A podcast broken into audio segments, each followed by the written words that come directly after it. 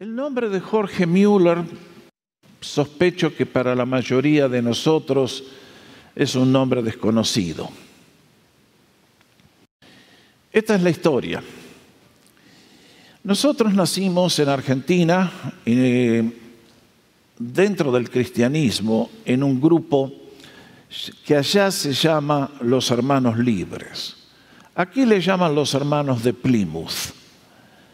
Hace referencia que allá por 1850, dentro de la iglesia anglicana en Inglaterra hubo un movimiento del espíritu impresionante en un avivamiento donde miles y miles de personas conocieron al Señor como Salvador, entraron a la vida de la iglesia. Uno de los fundadores del movimiento fue este señor alemán, Jorge Müller. En su juventud había sido un pirata, como tantos piratas jóvenes que hay, ¿no es cierto? No es que andaba en barcos haciendo cosas, sino que era alguien que se deleitaba en los pecados de la carne. Pero un día lo invitaron a una casa de paz.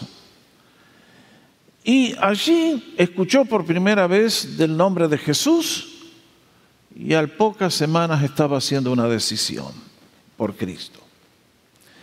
Nunca imaginó lo que Cristo tenía reservado para él. Y este hombre a medida que fue creciendo en el conocimiento de Dios, fue creciendo en la fe, en su momento comenzó una serie de orfanatorios para alimentar a los chicos abandonados en la revolución industrial. Y lo hizo como una aventura de fe. No tenía un cobre en el bolsillo cuando empezó la aventura. Y simplemente a través del poder de la fe, Müller movió millones y millones e hizo una obra que impactó Inglaterra, impactó todo el mundo con su ejemplo. Müller pasó a la historia como un hombre de fe. Se cuenta que un día lo invitaron a predicar en Montreal, en Canadá. Y se subió al barco en Inglaterra y cuando llegaron a la costa canadiense, niebla cerrada. Imposible navegar, el capitán tuvo que detener el navío y Müller tenía un compromiso. Lo esperaban en un cierto lugar, cierto día, cierta hora. Y la cosa con la niebla estaba fea. Entonces pidió llevar, llegar hasta el lugar del capitán. Le dice, capitán, ¿qué posibilidades hay de que llegue a Montreal a tiempo? Dice, cero. Imposible. Esta niebla no se va en varios días. Le dice, bueno, capitán, venga, vamos a orar para que Dios quite la niebla. Yo hace 52 años que sirvo a Dios y nunca he perdido un appointment. Así que venga, capitán, vamos a orar.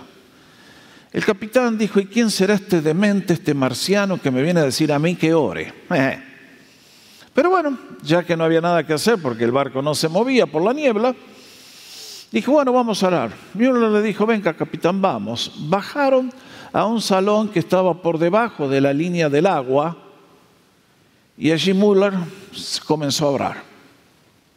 Oró como oraba siempre, con la convicción que cuando ora, Dios escucha y cuando terminó de orar, el capitán le dice, ¿quiere que ore yo? No, dice capitán, porque usted no va a ayudar porque no tiene, no tiene fe. Vamos, capitán, mueva el barco, la niebla se ha levantado. El capitán llegó al puesto de mando y el sol brillaba con toda su gloria. Este ejemplo que cuento es uno de los tantos que ilustran lo que ha sido el cristianismo y todos aquellos que tienen un encuentro con el Dios viviente. Y es que cuando Dios nos llama a nosotros, no nos llama para ser religiosos, sino para vivir una vida sobrenatural, cargada de cosas increíbles que le dan la gloria a Dios. Y por lo tanto, cuando Él nos llama, nos llama para ser de bendición a todos los demás. Porque Él escoge nuestras vidas para que seamos los canales por los cuales su bendición desciende. El ejemplo de Müller es uno de los millones de ejemplos de lo que Dios ha hecho a lo largo de los siglos con hombres y mujeres al igual que ustedes, que yo, hombres de carne y hueso, con pies de barro y que sin embargo aprendieron a confiar de que Dios está vivo, que escucha la oración y que tiene poder para hacer cosas que a la mente humana resultan absolutamente absurdas e imposibles. Bueno, si usted está buscando aliento en la fe, hoy tengo un frasco de vitaminas poderosa. La fe de un matrimonio que si ustedes y yo le hubiéramos preguntado cuando eran jóvenes, Abraham, ¿vos sabés en qué vas a terminar cuando seas viejo? Ah, posiblemente ni lo hubiera imaginado, pero demos gracias de que Dios está vivo y que es Él el que está en movimiento y que es Él el que toma la iniciativa y que Él hace cosas asombrosas. Él es digno de toda nuestra gratitud eternamente. Por eso en este párrafo que venimos considerando de, de Hebreos, perdón, encontramos al autor que quiere alentar el corazón de un grupo de cristianos que estaba sufriendo persecución y les dice, hey, vamos, vamos, no se me desanimen. Tengan en cuenta que hubo otras personas que pasaron pruebas y adversidades severísimas y sin embargo, por el poder de la fe vivieron vidas que agradaron a Dios y hicieron cosas absolutamente asombrosas.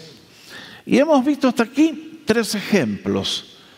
Tres personas que vivieron antes del diluvio. Y entonces vimos la fe de Abel, que nos ilustra lo que es la adoración y cómo somos salvos por la fe. Nos mostró a Enoch cómo debemos caminar con Dios. Y nos mostró también las obras de la fe a través de la vida de Noé. Lo consideramos la semana pasada. Bueno, ahora va a adelantar el DVD, el autor va a pasar de Génesis 6, 7 y 8 a Génesis 12, porque Dios tiene que introducir un nuevo plan en la raza humana. Hasta ese momento ha habido una sola lengua. Todos los seres humanos se pueden comunicar sin barreras. Qué lindo hubiera sido, ¿eh? Pero un día Dios se enojó porque estaban tratando de hacer una torre para llegar hasta el cielo. Y bueno, ustedes saben lo que pasó. Dios se enojó. Y ese día nació el idioma inglés. Y bueno, también el español, porque el español es bastante complicado para los hermanos de habla inglesa, ustedes saben. Pero vaya, hasta el día de hoy la maldición sigue. ¿Cuántos millones de miles de eh, lenguajes hay en el mundo y dialectos? Y es imposible, imposible tener un gobierno mundial con tantas lenguas que lo impiden. Así que a partir de ese momento Dios dijo, bueno, ahora voy a elegir una nación para que se ubique en el centro del mundo y ellos sean los que den el conocimiento de Dios a todas las naciones de la tierra y así comenzó el pueblo hebreo. Y el padre de la nación fue este hombre, Abraham, que el año pasado ustedes y yo lo estudiamos su vida en las casas de paz y tienen, por lo tanto, los que asistieron un conocimiento más fresco y completo. Ahora déjenme darles tres o cuatro cosas que aprendo en este párrafo tan rico que eh, Hebreos nos cuenta. En primer lugar, déjenme llamar vuestra atención a este relato que nos pone de frente con el tema de la fe y la voluntad de Dios. Versículo 8, que leímos en Hebreos 11. Como dice, por la fe, Abraham Marque bien. Si usted quiere entender este capítulo y este párrafo, vea que el autor siempre hace lo mismo. Por la fe, por la fe, en la fe, por la fe. Eso nos da la trama del párrafo. Y entonces nos dice, por la fe siendo llamado obedeció para salir al que había de recibir como herencia y salió sin saber a dónde iba. Bueno, mis queridos, ¿Qué declaración que tenemos aquí? Aquí nos plantea el autor de lleno lo que es el tema de la voluntad de Dios en el mundo y en nuestra vida. ¿Cómo nos enseñó a orar el Señor en el Padre nuestro? Padre nuestro que estás en... Santificado sea tu nombre ah, hágase tu voluntad, así en la tierra, en mi vida, tal como se hace en el cielo. Qué interesante. Esta verdad les recuerda a ustedes y a mí que antes que el universo fuera creado, Dios estableció un plan que va desde el principio hasta el fin de la historia humana. Ese plan todavía está en vigencia, se está cumpliendo en este día. Ustedes y yo estamos dentro de ese plan. Ahora, lo segundo que me llama la atención es que en ese plan Dios tiene un buen plan. Y que cuando llama a una persona, como hizo con Abraham, es para bendecirle y para que sea de bendición. Lo leímos en capítulo 12, versículos 2 al 3, ¿no es así? ¿Qué le dijo? Te voy a dar cuatro bendiciones a ti y a través tuyo van a ser benditas todas las familias de la tierra. Dando a entender que a través de la descendencia de Abraham, la simiente de la mujer, vendría el libertador, el gran salvador de la ira de Dios, nuestro Señor Jesucristo. Y hasta el día de hoy Dios sigue trabajando de la misma manera.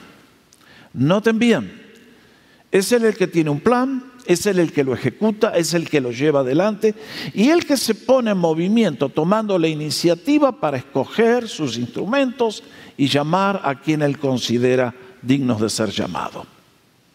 Toda la gloria le corresponde a Él. Esta es su obra.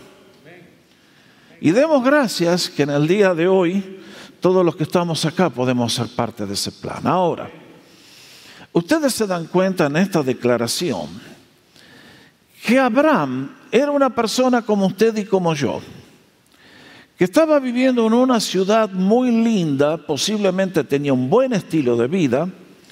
Ur, no pensemos que era un pueblito de mala muerte, ¿eh?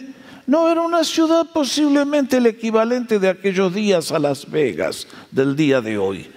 Una ciudad próspera, con tecnología, con placeres, que tenía para ofrecer al mundo de entonces todo lo que el mundo puede ofrecer para traernos hacia él. Ahora, evidentemente Abraham estaba viviendo contento allí con su esposa y un buen día Dios se aparece a él. Y la verdad que a partir de ese momento su vida cambió para siempre. Ahora vamos a hacer una encuesta rápida. A ver, todas las damas que están en este momento aquí casadas. Si un día su marido llega a la casa y le dice, querida, vamos a vender la casa. Y usted le dice, ¿por qué, querido? Y porque Dios me dijo. Ajá. ¿Y a dónde vamos a ir? No sé. ¿Y qué te dijo Dios que tenemos que hacer? Y que salga para un lugar. ¿A dónde? No sé, todavía Él me lo va a mostrar. Levanten la mano, señoras. ¿Cuántas de ustedes le piden el divorcio al insano ese? Qué santas que están hoy. Nadie levanta la mano. Pero se dan cuenta, para una mujer que la casa es la seguridad, el lugar donde está anclada, ¿eh? de golpe decirle vendemos todo y nos vamos sin saber a dónde. Por favor, traigan el chaleco de fuerza para este hombre. ¿Qué le pasó? Y sin embargo, eso es exactamente lo que le pasó a Abraham. Ahora noten bien, porque aquí encontramos que Dios cuando revela, cuando Dios nos llama, no nos revela todo su plan. Te dice, da un paso de fe y después te voy a guiar. Y da otro paso de fe y después te voy a guiar. Y da otro paso de fe. Dios nunca le va a decir a ningún ser humano, bueno, mira, em, yo tengo este plan para tu vida. A, los 20 años vas a estar acá, a los 30 acá, a los 40 acá, a los 60 allá y vas a terminar allá. Nunca hace eso. Dios nos dice a ustedes y a mí, tómate de mi mano, yo soy tu pastor, tu guía, tu proveedor, tu protector, tómate de mi mano, yo te voy a guiar. Y vas a vivir feliz y vas a vivir contento. Y usted dice, ah, ah, ah, y bueno, lo cierto es que Abraham, ¿cómo tiene que haber sido el encuentro con Dios? Que se puso en movimiento. Ahora ese encuentro con Dios es tan real y tan genuino como el que uno tiene en el día de hoy. Mis hermanos, el cristianismo no es ideas, aunque contiene ideas. No son emociones, aunque tiene mucho que ver con los sentimientos. No es un cambio de dirección por cambiar de dirección, sino es un encuentro con una persona viviente que tiene poder y te atrae y te conmueve de tal manera que te cambia toda la vida. Ustedes se dan cuenta que los que estamos en esta iglesia, nadie los salió a buscar. Dios te atrapó un día y mansito viniste aquí. ¿Por qué? Porque no te puedes sacar más de encima a Dios. Es Él el que nos habla, es Él el que nos busca, es Él el que nos llena, que nos guía. Y yo encuentro que en este caso, Abraham, con ese primer paso de obediencia, le abrió la puerta a Dios para todo lo que vendría. Ahora noten bien, ustedes y yo sabemos que la fe de Abraham no fue perfecta. Si hubiéramos seguido leyendo Génesis 12, hubiéramos visto el primer gran error de Abraham, que fue ir a meterse a Egipto y mandarse una mentira, que si Dios no lo saca del embrollo ese, ¿conocen el término griego embrollo? ¿Eh? Flor de lío en el que se metió Abraham. Y cometió algunos otros errores, lo cual nos recuerda que en este caminar de la fe vamos creciendo que Dios es paciente, que Dios nos da tiempo, que cambiamos. Y que en este caso, Abraham sale sin saber a dónde va y sin embargo terminó siendo llamado el padre de la fe y el amigo de Dios, un Jorge Müller cualquiera. Ahora, a mí lo que más me alienta es que aquí en comunidad tenemos muchos jóvenes. Y yo les digo, chicos jóvenes, Ustedes que tienen que hacer las decisiones grandes en la vida todavía, denle lo mejor de su vida a Dios. Porque Dios te ha mandado a este mundo con una misión que Él quiere que tú cumplas. ¿Y qué misión quiere Dios que cumplas? Bueno, está muy íntimamente ligada a los talentos naturales que te ha dado. Porque si Él te ha dado talento para la medicina, quiere que llegues a ser un médico brillante y el director de un hospital y que redimas toda la medicina para gloria de Dios. Lo mismo ese es un ejemplo en todos los órdenes de la vida. Dios a ti te ha dado capacidad de comerciante, a otro capacidad de esto, lo otro, lo otro, lo de más allá.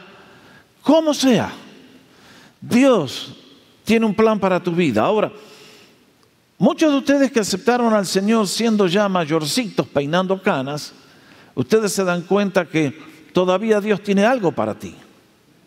Ahora, lo más triste que hay en la vida es abortar el plan de Dios.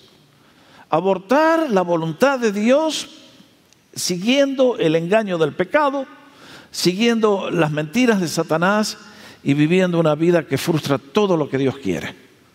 ¿Es posible hacer eso? Sí, porque Dios te ha dado a ti y a mí poder de decisión. Cuando Dios llamó a Abraham, Abraham respondió en obediencia. Y ese es nuestro primer gran paso que tenemos que dar en nuestra relación con Dios. Que cuando le conocemos, nuestra fe nos debe llevar a obedecerle. Y aunque en el momento no veía nada, no entendía nada, Abraham se puso en movimiento. El resto se encargaría Dios con el correr del tiempo. Y en el día de hoy es exactamente igual, no lo olvides. Yo un día sentí que tenía que salir de mi Argentina amada y dónde iba a terminar no tenía ni idea. Pero el Señor, de a poquito, un paso, otro paso, otro paso, otro paso, hoy estoy acá. ¿Dónde voy a estar dentro de 10 años? No tengo la menor idea. Lo único que sé es que tengo que ser fiel al Señor en este día y Él me va a guiar en los próximos años. ¿eh? A ver si estoy en el cielo dentro de 10 años. No, no, no hay apuro. ¿eh? De acuerdo. Primera gran lección que nos deja la vida de Abraham es que Dios tiene un plan, que Dios llama y hay una voluntad que Él quiere que tú y yo cumplamos. ¿Te preocupa cumplir la voluntad de Dios? Pídele al Señor que te guíe y te revele por la razón que te envió a este mundo. Segundo, versículos 9 y 10 encuentro que la fe de Abraham y Sara nos da un ejemplo de lo que es el discipulado y los valores importantes en la vida. Noten bien lo que dice. Por la fe habitó como extranjero en la tierra prometida, como en tierra ajena, habitando en tiendas con Isaac y Jacob, coherederos de la misma promesa, porque esperaba la ciudad que tiene fundamentos, cuyo arquitecto y constructor es Dios. Wow. Aquí encontramos otro desafío, y es, que cuando ustedes y yo conocemos a Dios, cambia el centro de nuestra existencia, cambia el propósito de nuestra vida. ¿Cuál es el fin supremo del hombre? Yo lo he dicho un millón de veces desde aquí, lo voy a decir una vez más. De acuerdo al catecismo de la iglesia presbiteriana, hicieron la pregunta, ¿cuál es el fin supremo de la raza humana? Y contestaron, ¿cómo contestaron? glorificar a Dios y disfrutar de Él para siempre. ¿Qué dijo el Señor Jesucristo? Esta es la vida eterna, que te conozcan a ti, el único Dios verdadero, y a Jesucristo a quien has enviado. El propósito central de la existencia humana es conocer a Dios. Y mis hermanos, este es el mayor privilegio. Ahora, el día que ustedes y yo conocemos a Dios, ¿Qué pasa en nuestra vida? Que todo lo que estábamos buscando en el lugar erróneo da lugar a la certeza que trae Dios con su bendición y su felicidad. Y entonces nos encontramos con que a nosotros se nos agrega otra perspectiva. Habitualmente el ser humano que vive sin Dios vive en un horizonte muy chato, vive solamente en el nivel del humano. Lo que puede hacer con sus fuerzas, lo que puede hacer con esto. Y si le preguntas del cielo, ¿what? ¿Qué, qué, qué cielo? ¿Eh? Son como aquel maestro de la escuela dominical que estaba enseñando la clase a los chicos de 8 años y le dice, ¿cuántos de ustedes quieren ir al cielo? Y uno levanta la mano y dice, yo ni loco, no me interesa. Y le dice, ¿por qué? Cuando mueras no querés ir al cielo. Ah, cuando mueras sí, ahora no. Chiquitito, inteligente, ¿eh? Así somos los humanos. La dimensión de la casa de Dios no nos interesa, la ciudad celestial no entra en nuestros cálculos. Todo lo queremos en este mundo y ahora principalmente. Nada de esperar, nada de aguardar, como Abraham tuvo que aguardar. Y sin embargo, aquí encontramos que Abraham, por la fe, y viendo que la vida principal comienza del otro lado, en la ciudad de Dios, es que vivió de una manera distinta. Y en lugar de establecerse en un lugar fijo y tener propiedades y acumular bienes materiales, vivió en carpas. Porque daba a entender que era un peregrino en esta tierra. Estaba de paso. Tenía pasaporte hebreo, pero su ciudadanía estaba en los cielos.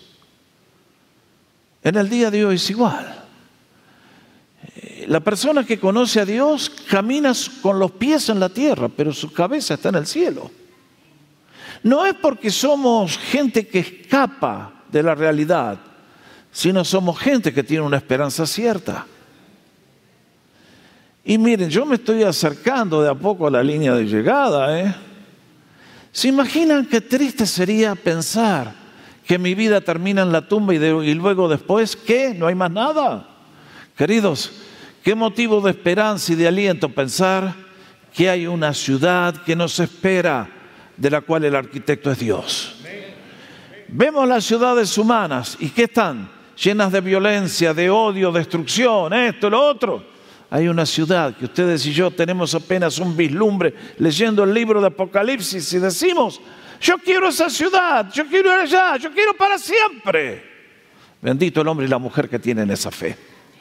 Abraham la tuvo y digo que nos pone el dilema del discipulado por esta razón. Años más tarde, siglos más tarde, el Señor Jesucristo nos confrontaría con esta realidad. Y llamando a la gente, nos dice Marcos 8, y a sus discípulos les dijo, si alguno quiere venir en pos de mí, niéguese a sí mismo, tome su cruz y sígame. Aquí está el desafío. No podemos tener los beneficios de Dios si no estamos dispuestos a seguirle y a tomar su cruz. Este es el dilema. Te confronta a ti, me confronta a mí, nos confronta a todos. Este es el Señor hablando, invitándonos a una relación que es completamente distinta a todo lo que conocemos en la vida. ¿Y cómo dice? Todo el que quiera salvar su vida la perderá. Y todo el que pierda su vida por causa de mí, el Evangelio la salvará. Aquí está la contradicción. Por eso el mundo nos odia a los cristianos. Por eso no, no, no nos quieren, no, no, quieren escucharnos, no quieren escuchar nuestro mensaje, porque ellos están contentos donde están, están satisfechos, tienen un hueso para roer, tienen esto, y está bien, ya está. Pero damas y caballeros, tú tienes un alma eterna, un espíritu que busca eternidad. Y Dios nos dice, bueno, ¿cómo vas a vivir? ¿Vas a vivir de acuerdo al horizonte chato que viven todos o vas a vivir en el horizonte que te abre las puertas a todo lo que yo tengo preparado para ti? Que ojo que o cosas que ojo no vio y oído yo son las que Dios tiene preparado para la que nos ama, dice el apóstol Pablo. Y ahí está el dilema. Por eso el cristianismo siempre es pesado, porque realmente es tomar una cruz es tomar la carga extra de que me identifico con Jesús en un mundo donde no lo quieren a Jesús. Y es por eso que Abraham, a los ojos de la sociedad de sus días, deben haber dicho, ¿y quién habrá sido este loco? Allá estaba en una ciudad maravillosa, tenía propiedades, acá viven unas carpitas y, y... Ah, mis queridos, pero acá nos dice que por la fe Abraham tenía los ojos puestos en algo que todavía no había llegado, pero sabía que si Dios lo dijo, existe y es una realidad. Es pues la fe, la certeza de lo que se espera. Esto es lo que Abraham nos recuerda, que llegó a ser un discípulo completo de Dios por la fe y vaya resultados que tuvo. Tercero, este párrafo también nos indica la conexión entre la fe y el poder de Dios. Porque aquí está la historia de un matrimonio. Y vaya, qué matrimonio. A mí me asombra nuestro Dios. Si yo quiero elegir a alguien que va a ser el padre de una nación grande de tal manera que los descendientes van a ser más numerosos que la arena de la mar y que las estrellas de los cielos, ¿Hubieran elegido ustedes a una pareja que no puede tener hijos? Qué humor que tiene Dios, ¿eh? A Él le encanta contradecir nuestra lógica. Contradecir todo lo que la ciencia nos dice, ah, pero dos más dos es cuatro. Muchachos, la matemática sirve para hacer negocios. La fe no tiene nada que ver con las matemáticas. Por eso hay gente que dice, ay, somos científicos, burro. La ciencia no te va a acercar a Dios, porque Dios funciona en otro nivel. Ahora, en este caso, ustedes ven, en este párrafo que leímos, que Sara tenía doble desventaja. Primero, no podía concebir. Y segundo, cuando Dios le vino con la noticia, ya andaban con un... ¿Ah, ah? Y entonces cuando Dios le viene con la noticia, ¿cómo reaccionó Sara?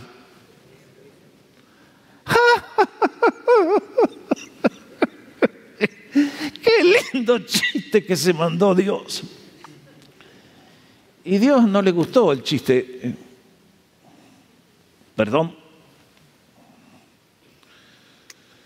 Eh, Dios no le gustó la actitud burlona de Sara. Lo pueden leer en Génesis 18. Le dijo, ¿por qué te reíste? Sara dijo, así que voy a volver a tener placer. Sonaba de locos, ¿no? Pero Dios en el versículo 14 le dice, ¿acaso hay algo imposible para Dios, Sarita? Y esa es la pregunta que Dios nos hace a todos nosotros. Que cuando estamos en esas situaciones que parecen que son imposibles y que no hay salida porque estamos frente a una muralla, Dios te dice, ¿hay algo imposible para mí? ¿Estás dispuesto, dispuesto a probarme? ¿Estás dispuesto a creer? ¿Estás dispuesto a ver qué puedo hacer yo por ti? Y mis amados, vaya que nuestro Dios tiene recursos. Es por eso que dice, por la fe también Sara, siendo estéril, recibió fuerza y de repente, cuando el Señor le dijo, dentro de un año vuelvo y vas a tener a Isaac en los brazos, ¿cumplió Dios? Absolutamente que sí. Y uno dice, asombroso eres, Señor, asombroso eres. Y entonces dice en el versículo 12, por lo cual también de uno, y este es ya casi muerto, salieron como las estrellas del cielo en multitud, como la arena innumerable que está a la orilla del mar. Increíble. Acá tengo comunidad de las Américas. ¿Cuántos que están acá en su país conocieron familias hebreas? Todos. Porque los judíos están en todos los países del mundo. Dios los desparramó para que cumplan una misión. Y así es. Es por eso que de alguien que no podía tener hijos, ¡pum! De repente un bebé en los brazos. ¿Se imaginan si hubiera sido en el día de hoy? Ahí hubieran estado todas las cámaras. Un bebé va a nacer en la unidad geriátrica del hospital. Uh-huh. Así es Dios. Él hace cosas que son imposibles y eso no nos debe sorprender. Por eso lo quiso con George Mueller, lo tiene que hacer contigo y lo quiere hacer contigo y conmigo y con todos. ¿Es generoso Dios? ¿Qué tal si le damos un aplauso de vez en cuando? Eh? Qué bueno. Muy bien. Ahora, en los próximos versículos, acá el escritor nos presenta tres desafíos para ustedes y para mí. ¿Cuáles son ellos? Primero, que Dios sigue llamando personas con visión. Versículo 13. En la fe murieron todos estos sin haber recibido lo prometido, sino mirándolo de lejos, creyéndolo y saludándolo y confesando que eran extranjeros y peregrinos sobre la tierra. Ah, qué cosa tan interesante. Pero no es que si Dios te llama, te va a dar todo lo que te dijo que te va a dar. Sí, muchas cosas nos va a dar. Pero ustedes se dan cuenta que el plan de Dios es de tal naturaleza que la vida, ustedes y yo ocupamos un segmento dentro de ese plan y cada generación que se levanta va cumpliendo parte de ese plan y sin embargo Dios tiene algo que excede eh, la extensión de nuestra vida y se proyecta a la eternidad. Así es Dios. Su plan es mucho más grande que lo que esta vida nuestra de 70, 80, 90 años nos permite vivir. Y en este caso nos dice, en la fe murieron estos sin haber recibido lo prometido. No les alcanzó la vida. Pero una cosa sabían, que lo que Dios había dicho es cierto y por lo tanto por la fe lo podían tener en la mano. Y con esas vidas agradaron a Dios. Miren, ustedes y yo salimos a servir a Dios. Y créanme que nunca sabemos hasta dónde puede llegar nuestra influencia, inclusive después de habernos ido de este mundo. Uno nunca sabe. Acá tengo una persona que hoy acepta a Cristo y comienza a ganar gente.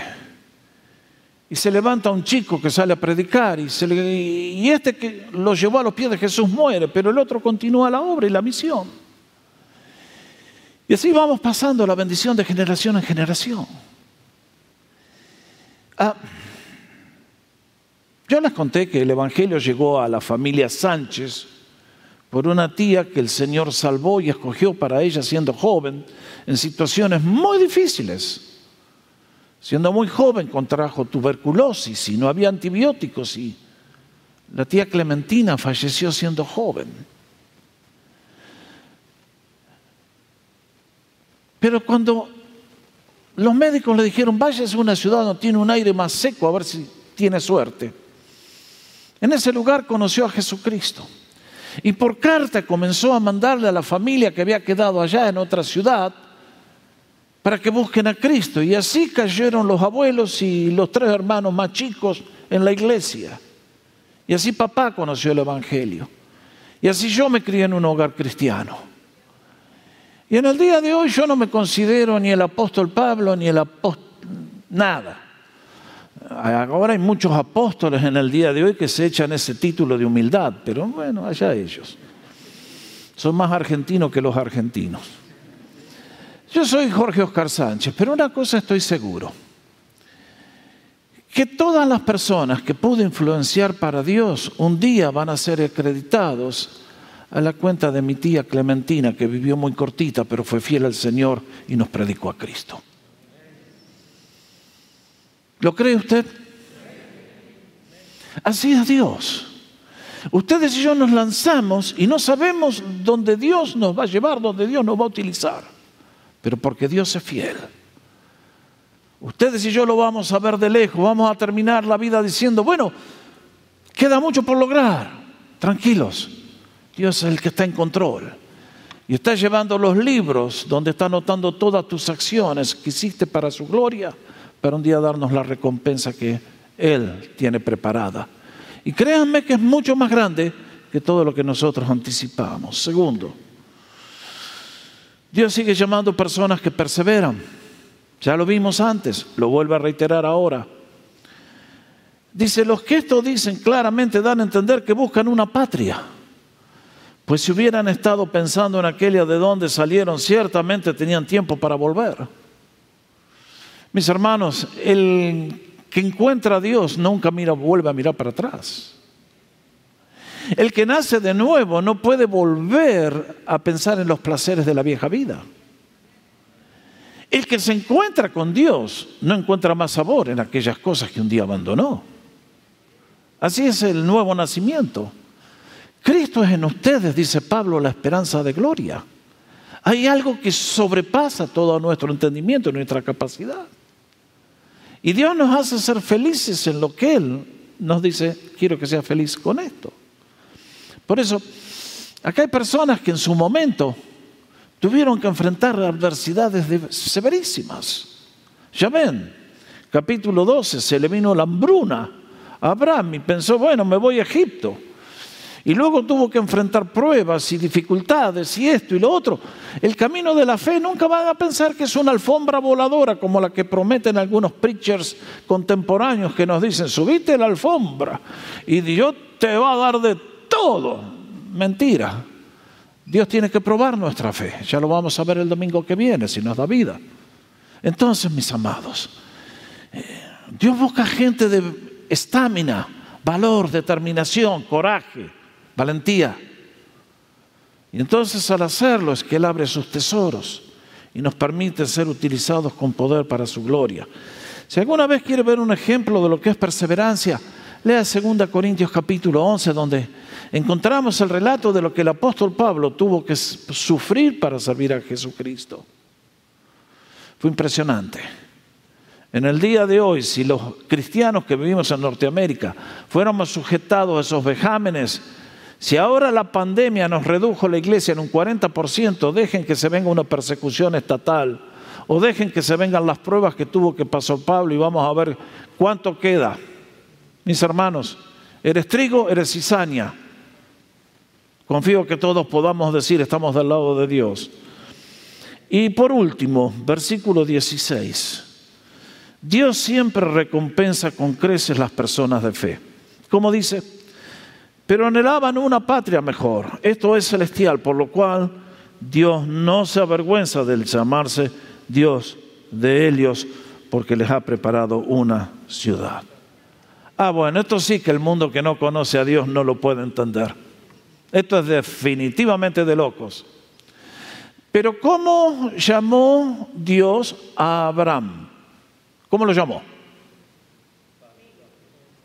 Por ahí alguien lo dijo correctamente. Mi amigo, exactamente.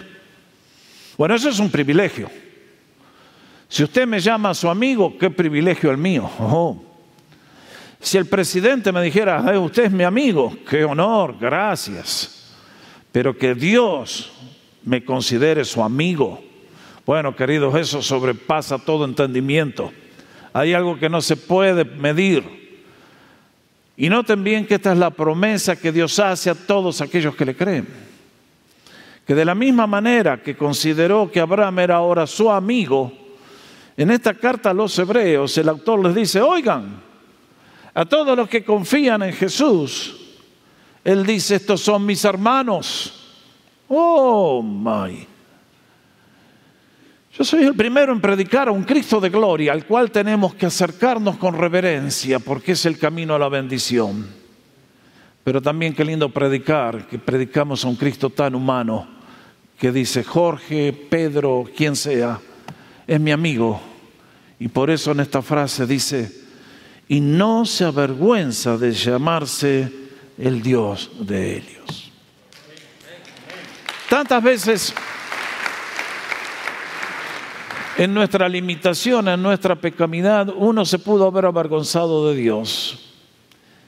Y ustedes y yo le hemos fallado al Señor muchas veces. Y sin embargo, aquí está Abraham con pies de barro, con todas las cosas que falló y con todas las cosas que hizo.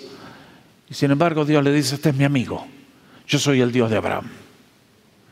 Y vaya que cada vez que se apareció a Moisés y a todos los demás, se acercó diciendo, yo soy el Dios de Abraham. Ah, qué Dios que tenemos, ¿eh? ¿Cómo está nuestra gratitud al Señor? ¿Cómo está nuestro aprecio? ¿Cómo está nuestra fe? Cuando ustedes y yo conocemos ese Dios, lógicamente que ustedes y yo le amamos y le servimos con amor y fervor creciente, sabiendo que si Él nos llamó es para ser de bendición y que quiere hacer de nuestras vidas un canal para que su gloria descienda sobre la raza humana. Por lo cual, Concluyo con las palabras del apóstol Juan cuando dijo, miren, cuál amor nos ha dado el Padre para que seamos llamados hijos de Dios. Ah, mis queridos, ¿hay algo más grande que esto? Absolutamente que no. Si yo fuera hijo del rey, tendría todos los beneficios de la corona. Si fuera hijo del presidente, ustedes acá tenemos algo mucho más grande y es que cuando no lo merecíamos y no tenemos derecho a reclamarlo por un acto sencillo de fe, cuando aceptamos al Señor en nuestra vida, Dios nos dice, tú eres mi hijo. Y vaya amor que nos ha manifestado en ese hecho. Por eso ustedes y yo le servimos con alegría.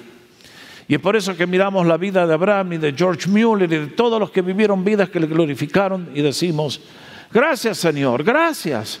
Tú eres mi Dios, tú eres mi Señor aquí está mi vida, yo te sirvo, úsame de acuerdo a tus propósitos. Quiero ser un hijo digno de ti. Y Yeshua aumenta mi fe para que mi vida sea un canal de gloria para todos los que me rodean. ¿Es esa su oración? ¿Es eso su deseo? Esta semana tenemos un excelente tiempo para ponerlo en práctica y demostrar a las naciones que Cristo está vivo y Él está conmigo todos los días. Que el Señor nos bendiga al hacer la decisión correcta. Nos ponemos de pie para orar.